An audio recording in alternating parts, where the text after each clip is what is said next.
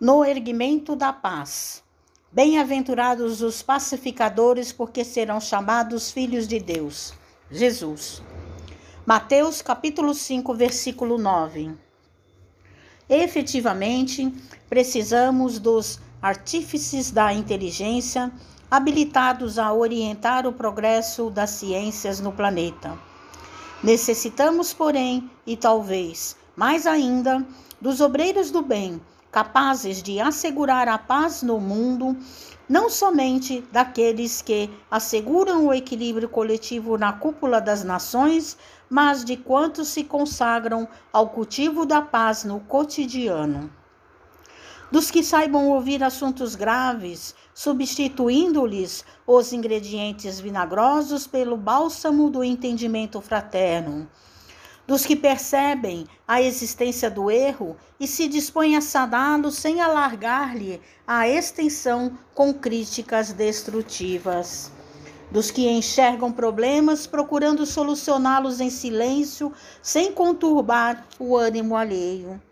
Dos que recolhem confidências afetivas sem passá-las adiante dos que identificam os conflitos dos outros, ajudando-os sem referências amargas, dos que desculpam ofensas, lançando-as no esquecimento, dos que pronunciam palavras de consolo e esperança, edificando fortaleza e tranquilidade onde estejam dos que apagam o fogo da rebeldia ou da crueldade com exemplos de tolerância, dos que socorrem os vencidos da existência sem acusar os chamados vencedores, dos que trabalham sem criar dificuldades para os irmãos do caminho, dos que servem sem queixa, dos que tomam sobre os próprios ombros toda a carga de trabalho que podem suportar no levantamento do bem de todos, sem exigir a cooperação do próximo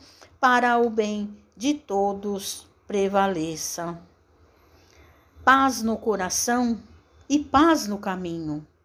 Bem-aventurados os pacificadores, disse-nos Jesus, uma vez que todos eles agem na vida, reconhecendo-se na condição de fiéis e valorosos filhos de Deus. Mensagem de Emmanuel no livro Ceifa de Luz, psicografia de Francisco Cândido Xavier.